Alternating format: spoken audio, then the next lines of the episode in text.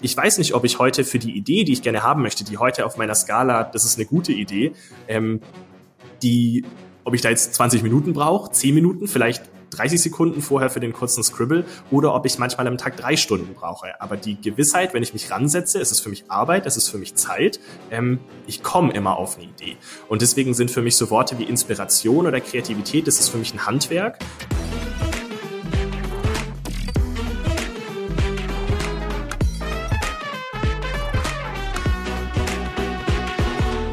Hallo und herzlich willkommen bei Dare to Create, deinem Podcast für mehr Mut, Unternehmertum und Kreativität. Heute hörst du schon die 15. Folge, wenn du alle Folgen schon gehört hast und wenn du mich noch nicht kennst. Ich bin Amy Sarah Carstensen. Ich bin Unternehmerin, Gründerin und CEO von Artnight, dem führenden Anbieter von CIY, Created Yourself Erlebnissen im deutschsprachigen Raum. Wir bieten individuelle Malkurse an, online und offline, bei denen man in einer Session, die dauert so zwei bis drei Stunden, Schritt für Schritt ein eigenes Kunstwerk malt und so richtig in den kreativen Flow kommt. Du kannst alleine kommen, mit Freunden, mit Bekannten, mit der Familie. Das ist alles gar kein Problem. Und wenn du jetzt denkst, ich kann nicht malen, dann dürfen wir dich gerne vom Gegenteil überzeugen. Wir machen deutschlandweit Events in über 60 Städten in Deutschland und Österreich und auch online. Deswegen probier es einfach mal aus und nutze den Code Dare to Create 10, wenn du Lust hast. Was bedeutet es für mich, kreativ zu sein? Darum geht's ja auch hier in dem Podcast. Kreativ zu sein bedeutet für mich, aktiv ins Tun zu kommen. Also quasi so das Gegenteil von reaktivem Handeln. Lösungen zu entwickeln oder eben wirklich Neues zu erschaffen. Und mein Ziel ist es, Kreativität wirklich zu fördern als Vehikel für Fortschritt, Innovation und Wachstum im persönlichen wirtschaftlichen sowie gesellschaftlichen Umfeld. Und deshalb hoste ich auch diesen Podcast, in dem ich mit VordenkerInnen, UnternehmerInnen und KünstlerInnen spreche, die persönliche Einblicke in ihren kreativen Flow geben und davon erzählen, wie sie wagen, machen, lernen und auch ab und zu einfach mal scheitern. Ich bin nämlich der festen Überzeugung, dass in jedem Menschen, auch in dir, unglaublich viel Kreativität, Umsetzungspower steckt. Wir brauchen hin und wieder nur einen kleinen Schubs, etwas Inspiration, um diese tatsächlich umzusetzen und unser volles Potenzial auszuschöpfen. Und wie würde denn unsere Welt aussehen, wenn wir alle genau das tun würden, wenn wir viel aktiver und kreativer wären, als reaktiv zu sein? Und heute freue ich mich so sehr auf die Folge, denn ich spreche mit Sammy Löwe. Sammy ist ein deutscher Künstler, Illustrator, Unternehmer, Berater und schafft es, ein positives Mindset mit geballter Umsetzungspower zu kombinieren. Wir sprechen heute darüber, wie er seine Liebe zur Illustration entdeckt hat und was diese Kunstform für ihn tatsächlich bedeutet. Wir sprechen darüber, wie er sich immer wieder neu erfindet, warum er gar nicht so einen Stil hat und an diesem festhält und warum Ordnung und Struktur für ihn unglaublich wichtig sind. Quasi so Marie Kondo-Style als Künstler. Er teilt seine Erfahrungen, gibt wirklich Einblicke in seine Arbeit und das Handwerk, die in die Kreativität und Inspiration einfließen. Und ich habe viel aus dem Gespräch für mich mitgenommen dass heute insbesondere immer der beste Tag ist anzufangen und du kannst dich wirklich auf ein cooles Gespräch freuen mit zwei Menschen aus dem Ländle. Das verspreche ich dir. Los geht's! Das Kunstwerk.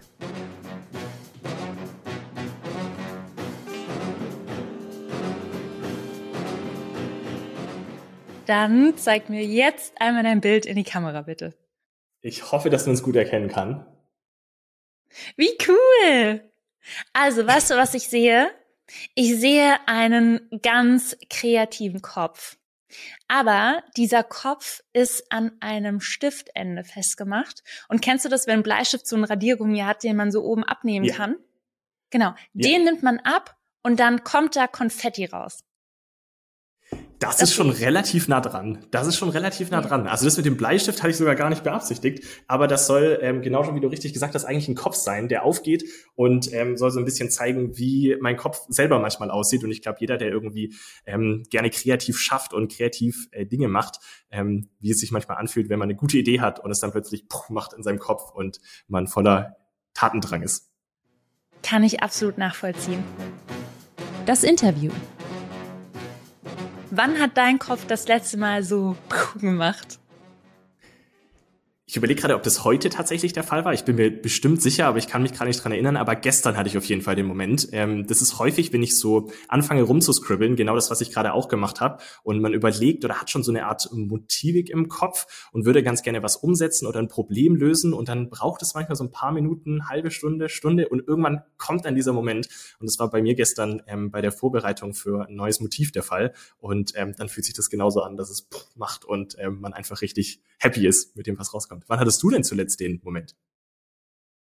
Auch heute, heute Nachmittag. Also mein Kopf äh, funktioniert wahrscheinlich ganz anders als deine und doch sehr ähnlich, weil ich bin auch in so einem permanenten Schaffensprozess. Und heute war ich ähm, ein bisschen unterwegs und nicht nur am Büro, am Laptop, habe zum Beispiel Mails abgearbeitet. Und immer wenn ich so ein bisschen rauskomme, dann sprudelt es vor Ideen. Und dann habe ich aber immer mein Notizbuch mit dabei, digital und ein analoges, wo ich dann die Ideen immer wieder runterschreibe. Und das habe ich für mich so gelernt, weil ich ansonsten die Ideen auch ab und zu vergesse. Wie mhm. machst du das? Ja, Ideen vergessen ist tatsächlich, gerade wenn man irgendwie viele davon hat, und das ist ja auch schwer planbar, dass man die immer nur am Schreibtisch hat, ähm, immer so ein bisschen tricky. Ich habe so verschiedene ähm, Container irgendwann mal. Also ich, in meinem Kopf ist dieses Modell, sind so einzelne Schubladen. Das eine ist Ideen als Worte oder als ganz einfaches Scribble. Und das muss eigentlich schon so schlecht aussehen, also fast so wie das, was ich gerade gemacht habe, dass man es eigentlich nicht erkennen kann. Also wenn jemand häufig draufschaut, dass noch gar nicht klar ist, ähm, wie wird es ausgearbeitet sein, das muss gar nicht perfektioniert sein. Ich möchte da gar nicht zu sehr ins Detail reingehen, sondern einfach nur ein paar Worte, kurze Idee, irgendwas Visuelles, das ist so für mich Container 1.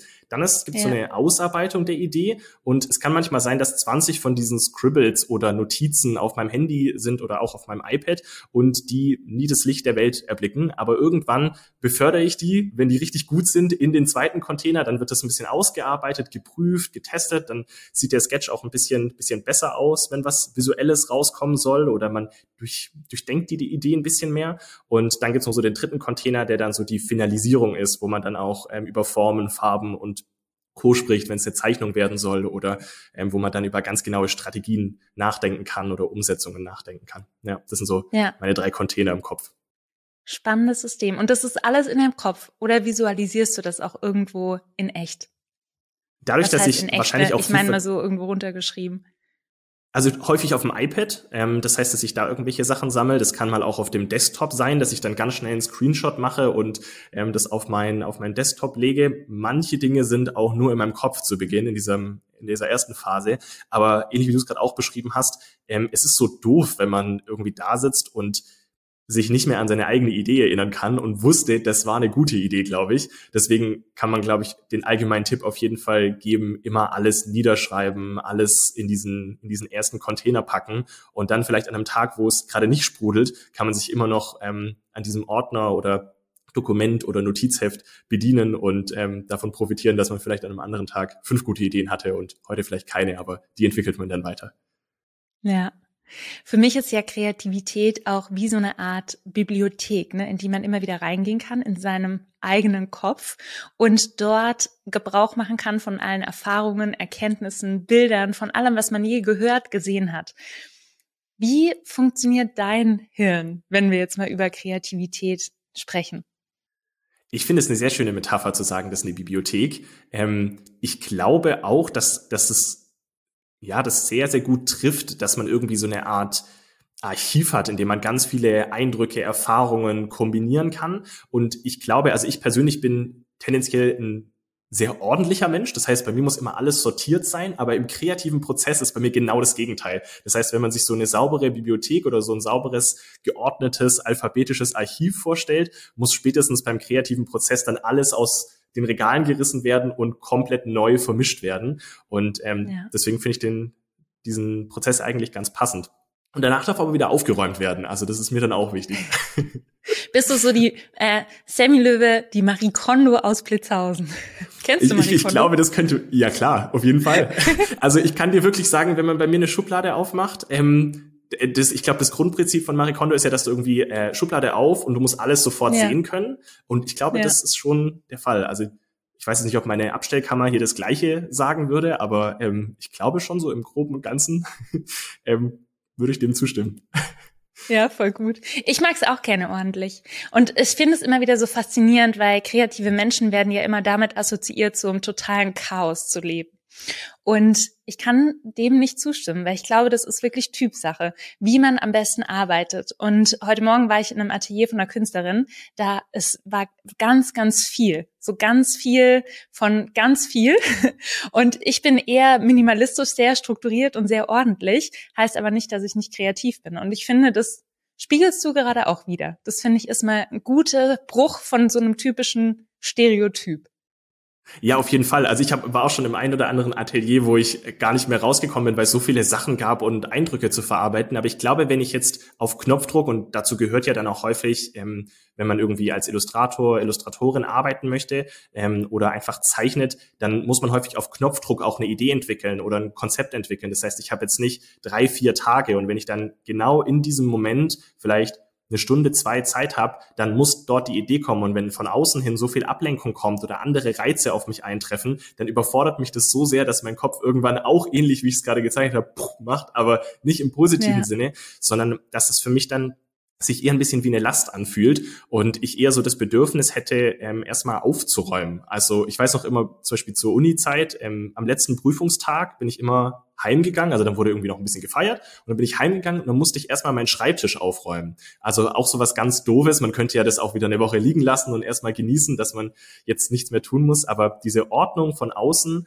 damit man selber wieder klar denken kann, ist finde ich ein ganz ganz wichtiger Faktor, zumindest für mich. Ja. Wir haben jetzt viel über Kreativität schon gesprochen. Könntest du in zwei Sätzen einmal erklären, ohne deinen tatsächlichen Beruf zu nennen, was du machst?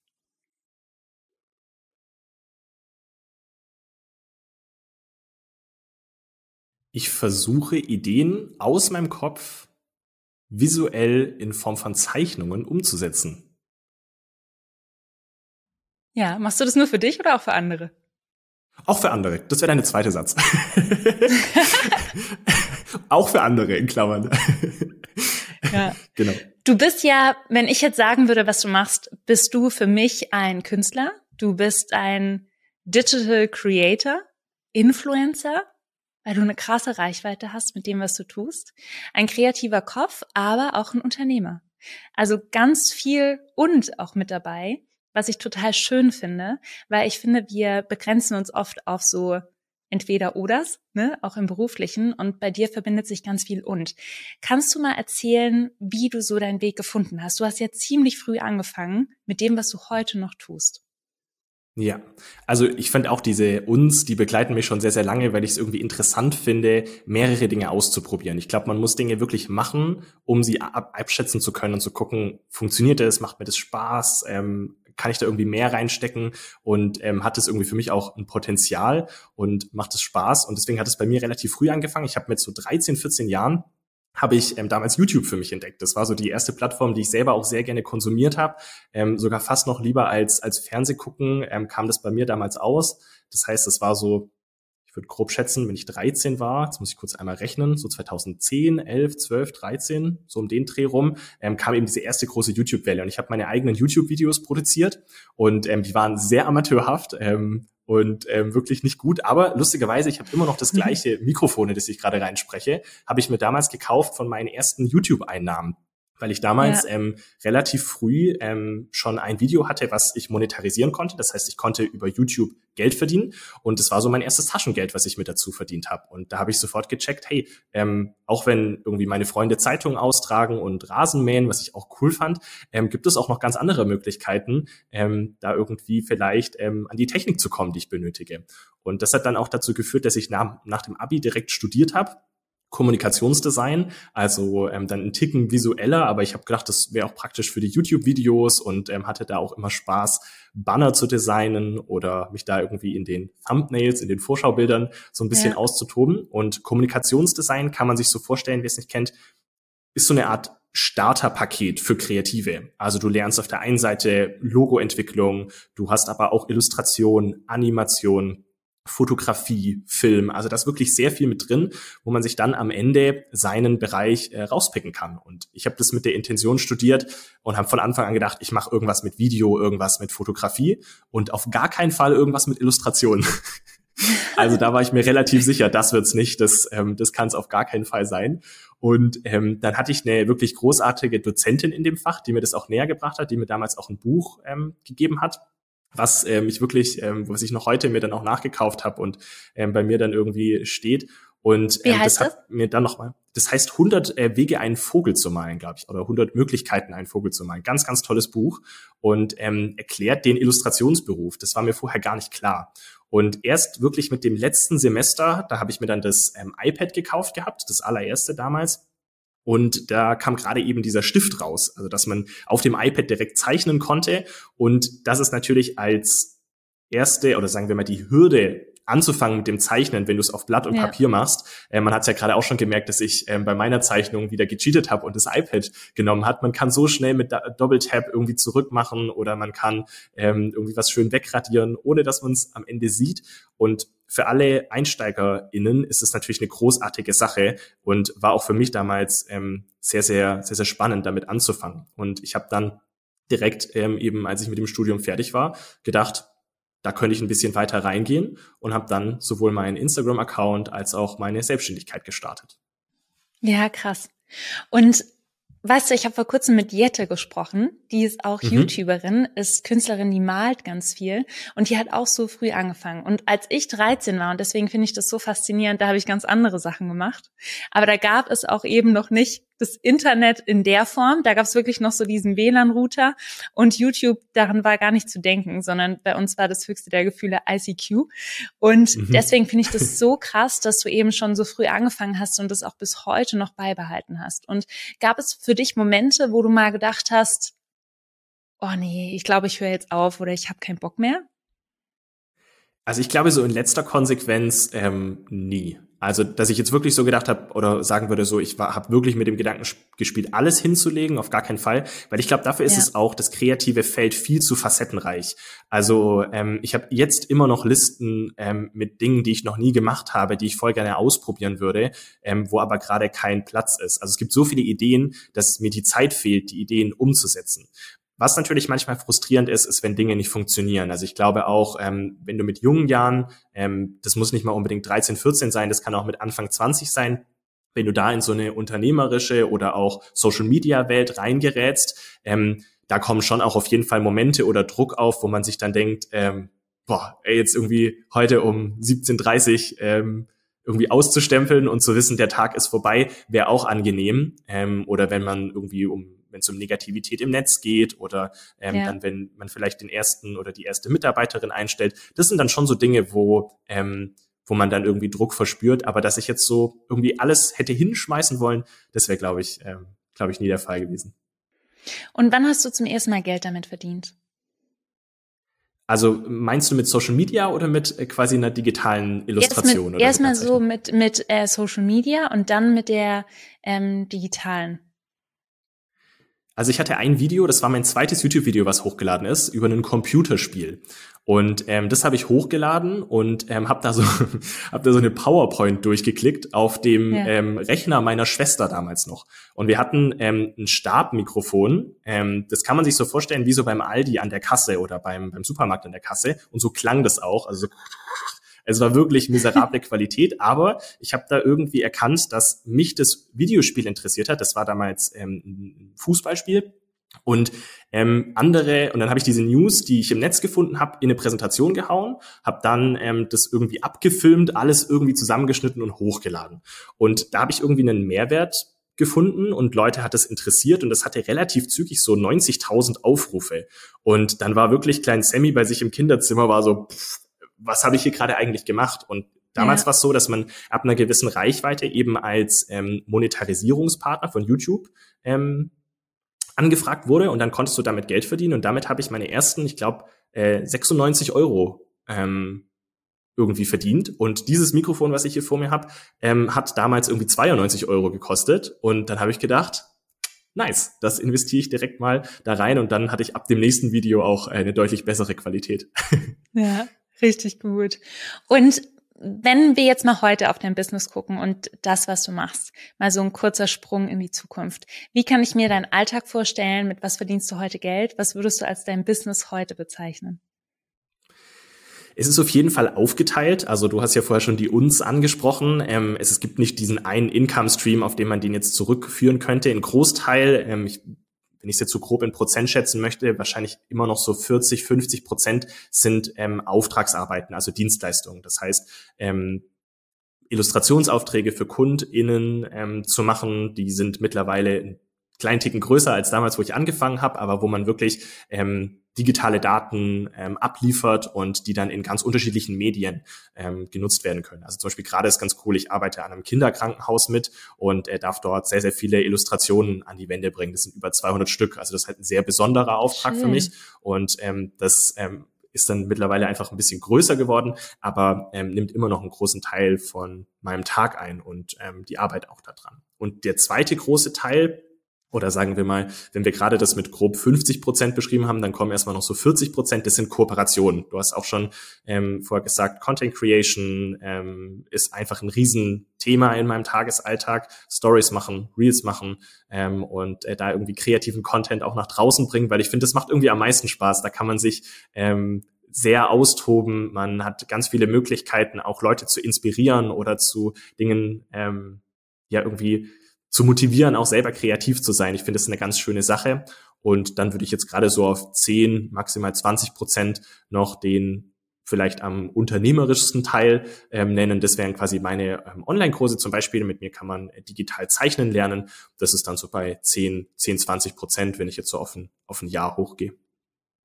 Was ich spannend finde, ist, dass du all das, was du machst, sehr diversifiziert hast. Ne? Also wie du gerade schon gesagt hast, da ist wieder das und und das und mit dabei, dass du einen Online-Kurs machst, dass du aber auch Dienstleistungen anbietest, dass du selber als Creator tätig bist und Kooperation machst und auch wiederum andere wahrscheinlich darin auch ein Stück weit beraten kannst. Und das finde ich spannend. Was würdest du jetzt machen, wenn Social Media morgen einmal abgeschaltet werden würde?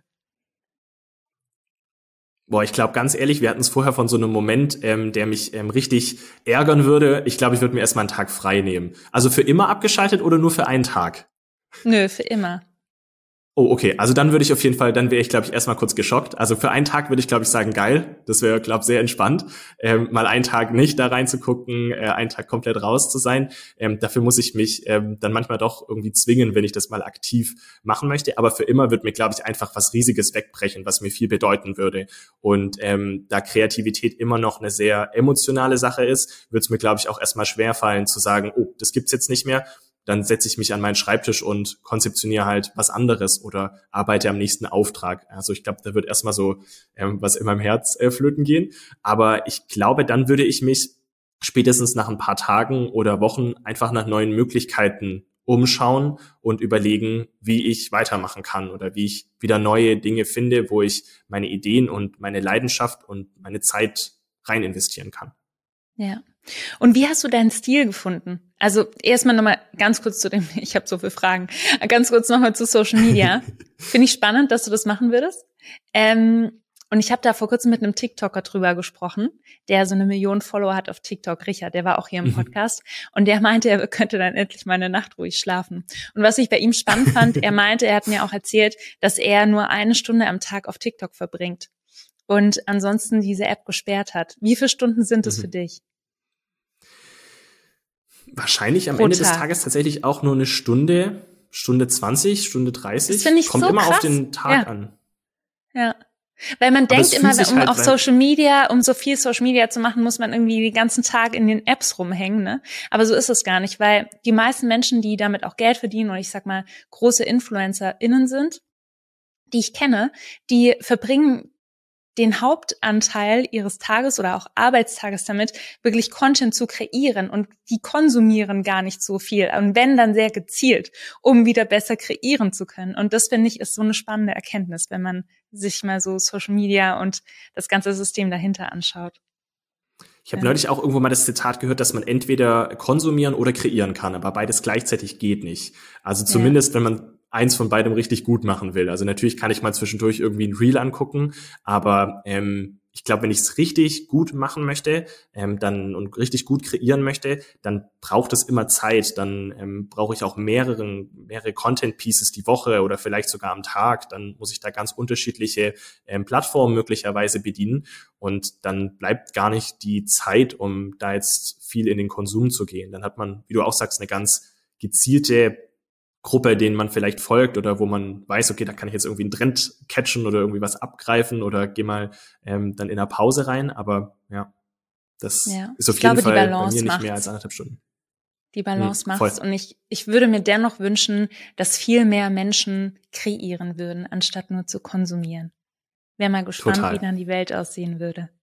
Ja. Jetzt komme ich wieder zu der Frage zurück, die mir gerade schon auf den Lippen gebrannt hat. Und zwar, wie hast du deinen eigenen Stil gefunden, gerade wenn wir jetzt über Illustration sprechen? Hm. Darf ich dir eine Frage zurückstellen? Ähm, Klar. Welchen Stil hast du denn oder welche Motive hast du denn im Kopf, wenn du an meinen Style denkst? So ganz grob. Ich denke viel an digitale Kunst, die, mhm. also so ein bisschen Realismus, digitaler Realismus. Mhm.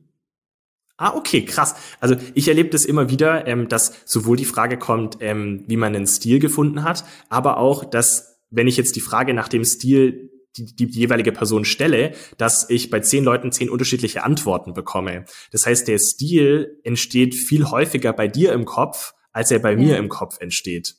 Ähm, Good point. Das ist total, das ist ein total spannender Punkt irgendwie. Und ich bin selber gerade wieder an dem Punkt, wo ich mir überlege, wie wird denn mein Stil für die nächsten ein, zwei Jahre? Was catcht mich denn als nächstes? Und ich bin so im Gedanken dort, dass alles, was ich kreiert habe, was du ja möglicherweise schon gesehen haben kannst, ähm, ich schon jetzt nicht mehr als mein Stil vielleicht sogar haben will. Also ich glaube, diese stetige ja. Weiterentwicklung gehört dazu. Und trotzdem kann man, glaube ich, ähm, so gewisse Dinge immer wieder erkennen. Das ist so der Charakter, das ist so die Seele, die da drin steckt. Und auch da ist es so, in der Illustrationswelt zum Beispiel hasse ich das Wort Illustrationsstil, weil alle gucken auf ähm, den Pinselstrich oder schauen auf ähm, die Farben. Und ich glaube, was total vergessen wird, ist ähm, die Botschaft, die hinter den Dingen steht oder die ähm, die Message. Oder ist jemand eher eher extrovertiert in seinem Stil, ist er ähm, vielleicht humorvoll, ähm, detailliert oder feinfühlig. Also da gibt es so viele Elemente, mit denen man spielen kann. Ich glaube am Ende, wenn ich meinen eigenen Stil beschreiben müsste, auf jeden Fall bunt. Ähm, und ich glaube auch auf eine gewisse Art und Weise experimentell. Also wir haben, ich mache sowohl super gerne auf Fotografien zu zeichnen. Das macht mir sehr, sehr viel Spaß. Ist ein für mich eigener Style. Ich mag es total, Character zu zeichnen, also Charaktere irgendwie zu entwickeln. Ähm, Finde es aber auch total cool, ähm, sowas fotorealistisch angehauchtes oder meine Disney-Figur zu zeichnen.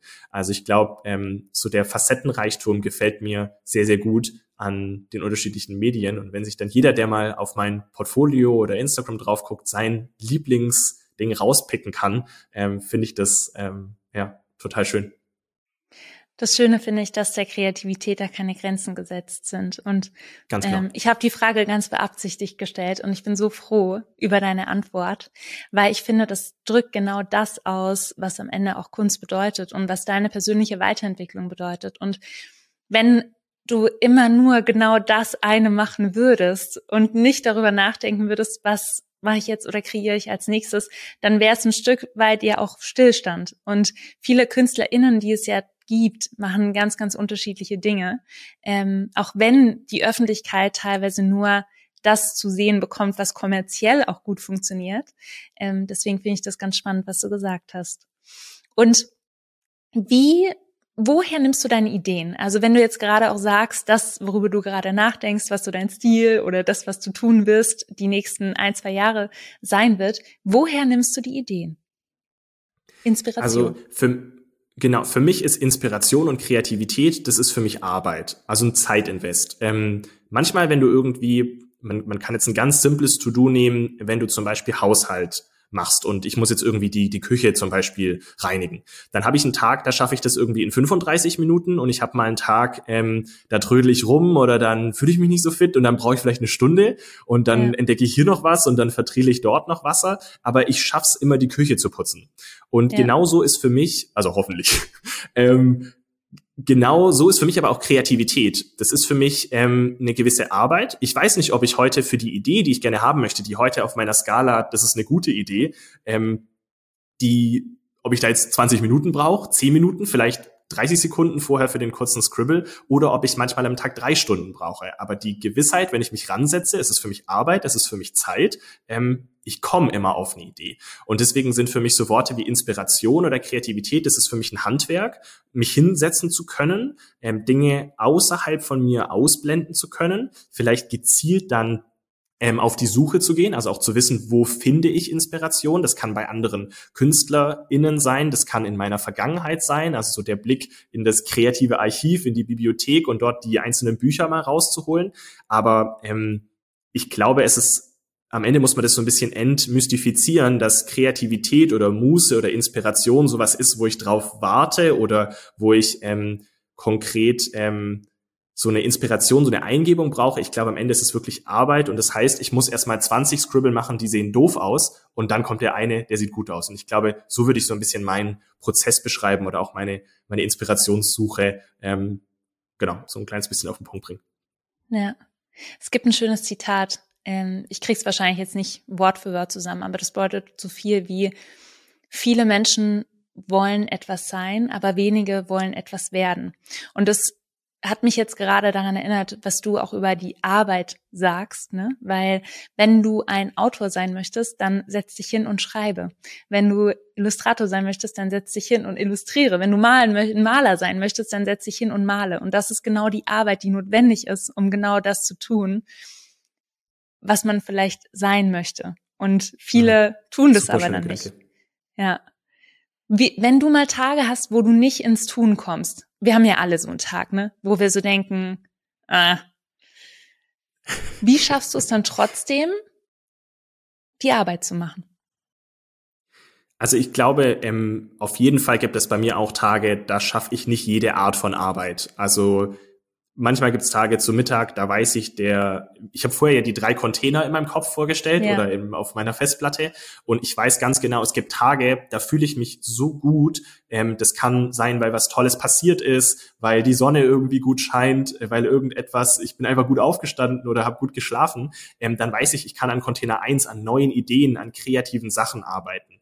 Und ich weiß aber manchmal auch, ich brauche zehn Minuten Findungszeit für so eine Idee und ich weiß, ich brauche, ich kann jetzt fünf Stunden die Küche putzen, in Anführungszeichen, ich kann fünf Stunden der Idee dran machen. Es wird nie so sein, dass ich zufrieden sein werde mit dem Resultat. Dann gucke ich in meinen Ordner also in Kategorie 1, nehme eine Idee, bin fair zu mir selber an dem Tag und arbeite vielleicht eine Skizze aus, weil das Handwerkliche in dem Moment ähm, für mich dann ähm, die Erfüllung ist und dann einfach vielleicht mal Ruhe zu haben, ein schönes Hörbuch zu hören oder äh, Musik reinzumachen und dann ist das vielleicht so der Vibe für diesen Tag. Oder wenn ich sage, auch das ist es nicht, vielleicht habe ich noch irgendwo eine Skizze rumfahren, die ich kolorieren muss oder die ich ähm, irgendwie umsetzen muss. Also ich glaube, man kann auch seinen eigenen Prozess wie der auch immer aussieht oder welche Dinge man am Ende gerne erschaffen möchte, immer so unterteilen in kleine Abschnitte und man kann die Kreativität optimieren, wenn man fair zu sich selber ist und sagt, heute ist ein guter Tag dafür, heute ist ein guter Tag für dieses andere und ähm, wenn ich merke, dass es nicht läuft,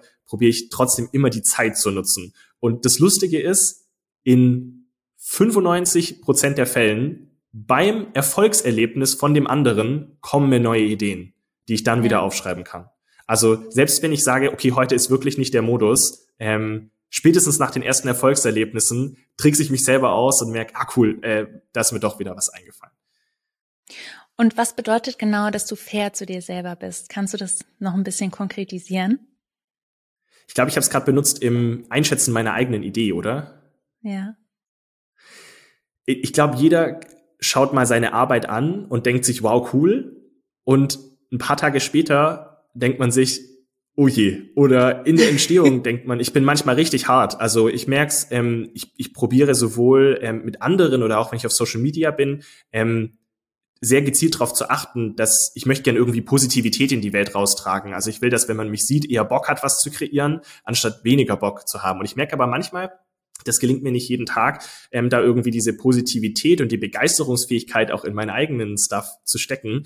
Und manchmal ähm, sitze ich da und denke mir, das ist doch scheiße. Also mach das mal besser. Und ich merke, dass quasi ich eine ganz, ähm, ganz unfaire Einschätzung auch gegenüber dem habe, ähm, was ich da gerade fabriziere. Also das auch gar nicht, ähm, wenn wir jetzt sagen, es gibt eine 100%-Skala und ab 90% bin ich happy und wenn es 99% ist, bin ich besonders happy und bei 91 sage ich, okay, winke ich durch, poste ich dann wenigstens noch als Real, ähm, sondern ich, ich merke so an einem Tag keine Idee, wo ich an einem anderen sage, das ist 98 Prozent, ähm, finde ich an einem anderen Tag desaströs, ist eine 15 Prozent. Also das ist einfach ähm, häufig stimmungsabhängig, wie zufrieden ich mit den Dingen bin. Und wenn ich das irgendwie merke, dass ich da gerade unfair zu mir bin, dann probiere ich einfach was anderes zu machen. Weil die Idee wird dann nicht mehr besser. Dann zerstöre ich sie eher oder dann ähm, muss ich sie, glaube ich, zurückhalten, am neuen Tag nochmal angucken. Wenn ich dann immer noch denke, oh oh, ähm, lieber nicht, dann ist es auch okay, dann war tatsächlich die Idee nicht gut. Aber ich glaube, ja. an manchen Tagen, vielleicht kennst du das auch, ist man einfach nicht so fair zu der eigenen Arbeit, wenn man sich was anderes gewünscht hat oder irgendwie andere ähm, Erwartungen hatte an die Idee. Wie geht's dir damit? Genauso. Ich glaube, wir sind so unser eigener größter Kritiker. Und oft hilft es, wie du schon sagst, einfach mal die Idee oder die Skizze oder sogar das Endergebnis einfach mal zur Seite zu legen und mit einem frischen Blick an einem anderen Tag nochmal drauf zu gucken, weil unsere Emotionen spielen da schon eine große Rolle. Und ich finde, gerade wenn es um kreative Arbeit geht, dann ist es häufig mit noch mehr Emotionen verbunden oder wenn man es vielleicht technisch nicht so geschafft hat, eine Idee so umzusetzen, wie man es ursprünglich im Kopf hatte. Und deswegen finde ich aber den Begriff fair zu sich selbst zu sein, den du gerade genutzt hast, finde ich total schön, weil es fällt uns viel leichter fair zu anderen zu sein ne? und andere zu motivieren und drauf zu gucken und sagen so, hey, ist doch schon richtig cool, mach doch morgen noch mal weiter. Und wenn wir so mit uns selbst umgehen würden, wie wir einfach manchmal andere ermutigen oder Tipps geben oder an die Hand nehmen, dann wäre unser Leben wahrscheinlich leichter, insbesondere das kreative Leben. Ja. Du hast vorher so schön gesagt, ähm, wenn es viel mehr Menschen geben würde, die kreativ wären oder die Dinge machen würden, die Dinge angehen ja. würden, hätte man, glaube ich, genau den Effekt, dass es mehr Menschen gäbe, die auch die Verwundbarkeit, wenn man solche Ideen ausdrückt, ähm, ja. Wenn man diese Verwundbarkeit spürt, würde man ganz anders mit allen anderen Leuten umgehen. Also ich glaube, ja. wenn man einmal das verstanden hat, ähm, und ich glaube, spätestens nach mehreren Jahren, wo man zeichnet oder wo ähm, man versucht, Ideen auszudrücken, merkt man, wie stehe ich jetzt selber gerade dazu. Das gehört, glaube ich, irgendwie zum Prozess, wenn man ähm, professionell oder erfahrener wird in einer gewissen Sache, gehört es einfach dazu, das, das irgendwie mitzulernen. Und ich glaube, wenn viel mehr Leute diese Erfahrung machen würden, also wenn sie mehr machen würden, hätte man am Ende auch viel mehr Leute, die mit anderen Ideen vorsichtiger umgehen würden oder andere Leute ganz anders behandeln würden. Also ich finde das voll der, ja. voll der starke Punkt, den man bei jedem ähm, Ding, wo man irgendwie viel rein investiert von sich und viel Leidenschaft ähm, investiert, ähm, glaube ich, zwangsläufig einfach lernt, was, was total Schönes ist. Ja. Es gibt so ein schönes Wortspiel. Da bin ich gerade an was dran. Das weißt du, kreativ und reaktiv, das sind genau die gleichen mhm. Buchstaben, nur in einer bisschen anderen Reihenfolge.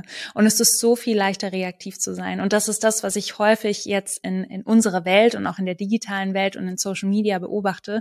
Man hat so schnell irgendwie einen Kommentar abgelassen, ne, ohne darüber nachzudenken oder so ein Hate-Kommentar oder irgendwas, was man doof findet. Und wie du schon sagst, wenn viel mehr Menschen kreativ wären und nicht nur reaktiv, dann wäre man ganz anders reaktiv. Ich glaube, damit können wir es nochmal gut zusammenfassen. Absolut. Ich habe jetzt noch wirklich eine Frage, die ich sehr wichtig finde. Mhm, du bist ja jetzt Mitte 20, ne? Du bist 26, ja. richtig? Ja. So, ich richtig. bin 34. Wenn ich jetzt auf Social Media gucke und du hast ja angefangen, ne, da warst du warst du 15 ungefähr. Und dann guckst du da drauf und bist eigentlich schon so ein alter Hase bei YouTube. Und wenn ich jetzt heute sage, so, Sammy, ich hätte richtig Bock, ne, jetzt auch so eine Creatorin zu sein. Und wie schaff, glaubst du, ich krieg das überhaupt noch hin, auf YouTube und auf Social Media irgendwie was reißen zu können? Oder denkst du, ich bin zu alt dafür? Was würdest du mir antworten? Ich glaube, ich würde als allererstes, ähm, man guckt so schnell auf so ein, zwei Stats ohne dass man die Geschichte von was kennt. Ähm, ja. Also im Detail, wie ich sie jetzt zum Beispiel durchlebt habe. Aber ich will ja also morgen jetzt, morgen will ich ja genauso viel Follower haben wie du. Okay, das wird schwer. Also dann würde ich fragen, wie viel Geld du auf dem Konto gerade hast und was wir da machen können. Ähm, ich glaube aber, wenn du wirklich sagst, ich möchte das gern ernsthaft angehen, dann ähm, ist es super schwer, auf den jetzt Zustand von anderen Channels oder von anderen CreatorInnen zu gucken. Weil zum Beispiel mein Weg, ich würde sagen, klar habe ich die ersten YouTube-Videos hochgeladen, aber ich mache gar nicht mehr das, was ich damals getan habe. Ich habe Dinge gelernt auf dem Prozess, klar, aber ich hätte die Videos auch für mich auf meiner Festplatte lassen können. Ähm, ich habe schon Dinge gelernt, aber die, dieser richtige Start für mich bei Social Media war nach meiner, meiner Uni, habe ich eine 365 Tage Challenge gemacht. Das war im Jahr 2019. Da habe ich jeden Tag ein ähm, kreatives Bild hochgeladen, also irgendeine Idee.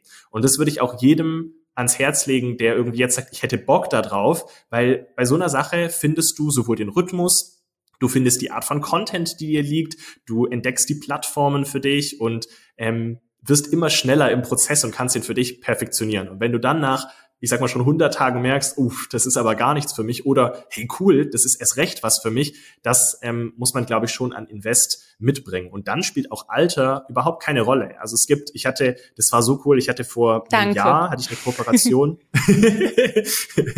hatte ich eine äh, Kooperation mit TikTok und da war eine ähm, 70-jährige Frau dabei, ähm, ja, die einfach TikToks cool. macht die ist so cool. Also ähm, mir fällt leider gerade ihr Name nicht ein, aber die hat ähm, so Workout-Videos und so Stuff gemacht. Ähm, so cool. Und es ist einfach völlig egal in der in der Welt, ähm, wie alt man ist. Ich glaube, Alter ist auch so eine Sache, die ähnlich wie der Follower-Stand immer so ein Vergleich ist, wo sind andere zu diesem Zeitpunkt? Also wie viele Follower hat jetzt gerade jemand in seiner Karriere oder wie alt ist jemand und was hat der dort erreicht? Aber ähm, die Bedeutung, was ein Jahr zum Beispiel sein kann an Zeit oder was äh, fünf Jahre sein kann, wenn du sagst, ich habe Bock und ich gehe da jetzt mal all in und probiere wirklich was, da guckt immer niemand drauf. Also es guckt man immer in die Vergangenheit und das finde ich ja. so ein bisschen schade, weil ich glaube, wenn man die Energie nutzen würde und seine nächste Idee ausarbeiten würde, dann wäre man schon viel weiter ähm, und hätte schon fünf Erkenntnisse mehr, anstatt noch zu grübeln und zu vergleichen. Ja. Und weißt du was, wenn ich jetzt heute anfangen würde, und dann ziehe ich das ein Jahr durch. Ich glaube, es geht immer darum anzufangen, weil in einem Jahr bin ich dann auch ein Jahr älter. Aber da habe ich schon ein Jahr gemacht. Und ich finde es immer so spannend, was du gerade gesagt hast auch. Wir denken immer so drüber nach, ne, wie alt bin ich jetzt? Und viele ZuhörerInnen denken sich jetzt, ja, jetzt spricht hier so ein 26-Jährigen mit so einer 34-Jährigen, was wollen die denn? Oder die denken sich so, oh Gott, die sind ja voll alt. Das ist ja. alles auch wieder so eine subjektive Wahrnehmung. Und ich glaube, das Wichtigste ist einfach heute anzufangen. Heute anzufangen, es auch durchzuziehen und auch eine gewisse Kontinuität reinzubringen. Ne? Und es muss Welchen ja nicht sein, dass du heute dein ja. erstes, ach, sorry. Es muss ja nicht ja. heißen, dass du heute dein erstes Reel oder dein erstes YouTube-Video aufnimmst. Es kann ja sein, dass du heute einfach deine ersten Ideen sammelst oder genau. dich zum ersten Mal mit Freunden um, über diese Idee austauschst. Also es muss nicht sein, dass du heute ins Machen kommst, was so ein effektives Endprodukt hat, sondern einfach zu starten, aktiv darüber nachzudenken und ähm, schon so die kleinen Schritte auch zu machen. Aber absolut, hätte ich nicht besser zusammenfassen können. Und wenn mich das jetzt blockiert, wenn ich jetzt sag, mein Lieber, ich schaffe es einfach nicht, den ersten Schritt zu machen, welchen Tipp würdest du mir geben? Dann würde ich erstmal sagen, das kann ich voll gut verstehen. Also ich glaube, das ist auch immer so, ähm, man denkt, ähm, andere Leute, die dann irgendwie mehr Reichweite haben oder aus seiner Perspektive gerade die zwei Schritte weiter sind, ähm, bei denen läuft's super gut. Ähm, ich glaube, das würde ich erstmal so ein bisschen entspannen und würde sagen auch, ähm, ich fühle mich manchmal überfordert, was ich jetzt posten soll. Oder auch meine Ideen gucke ich mir manchmal an und denke mir, ist jetzt nicht die aller, allerbeste. Und ähm, das würde ich, glaube ich, am Anfang so ein bisschen probieren runterzufahren und dann gibt's echt ganz unterschiedliche Menschen, die unterschiedlich mit Kreativität umgehen. Also manche Leute lieben ähm, es zum Beispiel im Brainstorming mit anderen auf Ideen zu kommen, im Austausch, im Dialog, wenn man so einen Ping-Pong-Partner oder Partnerin hat, wo du einfach Ideen hin und her werfen kannst, die man zu zweit weiterdenkt. Andere Leute ja. ziehen sich zurück und entwickeln eine Idee ähm, ganz sorgfältig alleine und wollen die auch erstmal gar nicht veröffentlichen, sondern wie so eine Pflanze beschützen. Das ist beides genau richtig. Aber ich glaube, ja. ich würde auf jeden Fall ermutigen, in den ersten Schritten, egal ob du ein Kunstwerk machen möchtest oder ob du eine, ja, eine Illustration für einen Kunde, Kundin anfertigst oder an einem Podcast arbeitest oder YouTube-Videos, mach das genau so, wie du das gerne möchtest und in dem Tempo, wo du gerne möchtest. Zumindest zu Beginn. Schneller werden, besser werden, höher, weiter, Follower. Da kannst du dann immer noch optimieren. Aber die ersten fünf Sachen, zum Beispiel die ersten fünf Zeichnungen, die ersten fünf Videos, kannst du einfach mal machen ohne sie überhaupt zu veröffentlichen. Also ja. lad sie gar nicht erst hoch. Ähm, mach's nur für dich. Guck dir an, wo ist der Unterschied zwischen der ersten Zeichnung und der fünften? Habe ich mich im ersten Video vielleicht noch versprochen und im letzten Video merke ich, hey cool, ich habe irgendwie nur die Hälfte der Aufnahmezeit gebraucht. Und mach dir diesen Prozess, wenn du dich nicht traust oder das vielleicht das Problem ist, des anderen zu zeigen, mach dir die Dinge selber bewusst und auch im Positiven lobe dich dafür und dann kommt man auch, finde ich, viel häufiger ins, ins Machen und ähm, kann viel schönere Dinge auch kreieren. Danke. Ich habe jetzt noch drei so Schnellfeuerfragen für dich. Ja. Kurze Antwort. Okay, Was ist deine größte Challenge? Was ist deine größte Challenge im Moment? Ich glaube, häufig mich selber zufriedenzustellen. Hm. Worauf bist du am meisten stolz, wenn du so auf die letzten zwölf Monate zurückblickst? Dass ich mich, dass ich trotzdem immer weitergemacht habe. Welchen Ratschlag würdest du dir gerne selbst geben? Mach einfach weiter. Danke. Die Mutprobe. Aber Moment, bevor es zur Mutprobe kommt, möchte ich dich um einen riesen, klitzekleinen Gefallen bitten. Bewerte jetzt diese Podcast-Folge. Nachdem du sie gehört hast, klicke einfach auf die Sternchen und im Nu hast du meine Podcast-Arbeit belohnt. Vielen lieben Dank und nicht vergessen, gleich die Podcast-Folge zu bewerten. Und jetzt geht's zur Mutprobe. Und jetzt habe ich eine allerletzte Frage, Sammy. Ja. Was willst du in den nächsten, ja, sagen wir mal, sechs bis zwölf Monaten wagen, was so richtig außerhalb deiner Komfortzone ist? Gibt's da was?